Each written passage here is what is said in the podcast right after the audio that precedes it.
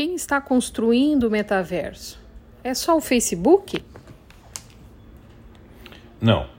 O metaverso é, já está no foco de muitas, muitas gigantes né, há muito tempo.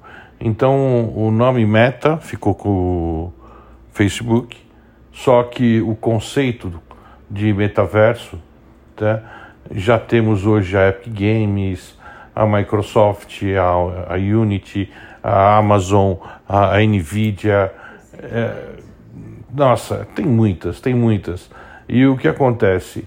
É, não, não é mais alguma coisa que é o sonho de uma empresa, uma corporação. São muitas gigantes, todas focados, todas focadas no, no, no, na mesma situação. E eles têm certeza que a realidade só pode ter, ter esse caminho. Então eu acho muito difícil fugir disso.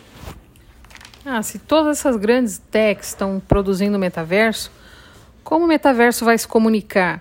Ah, aí é o grande diferencial dessa construção. A, o grande objetivo é que um avatar que você construa dentro do meta do Facebook vai conseguir interagir com os produtos desenvolvidos na Amazon para o metaverso.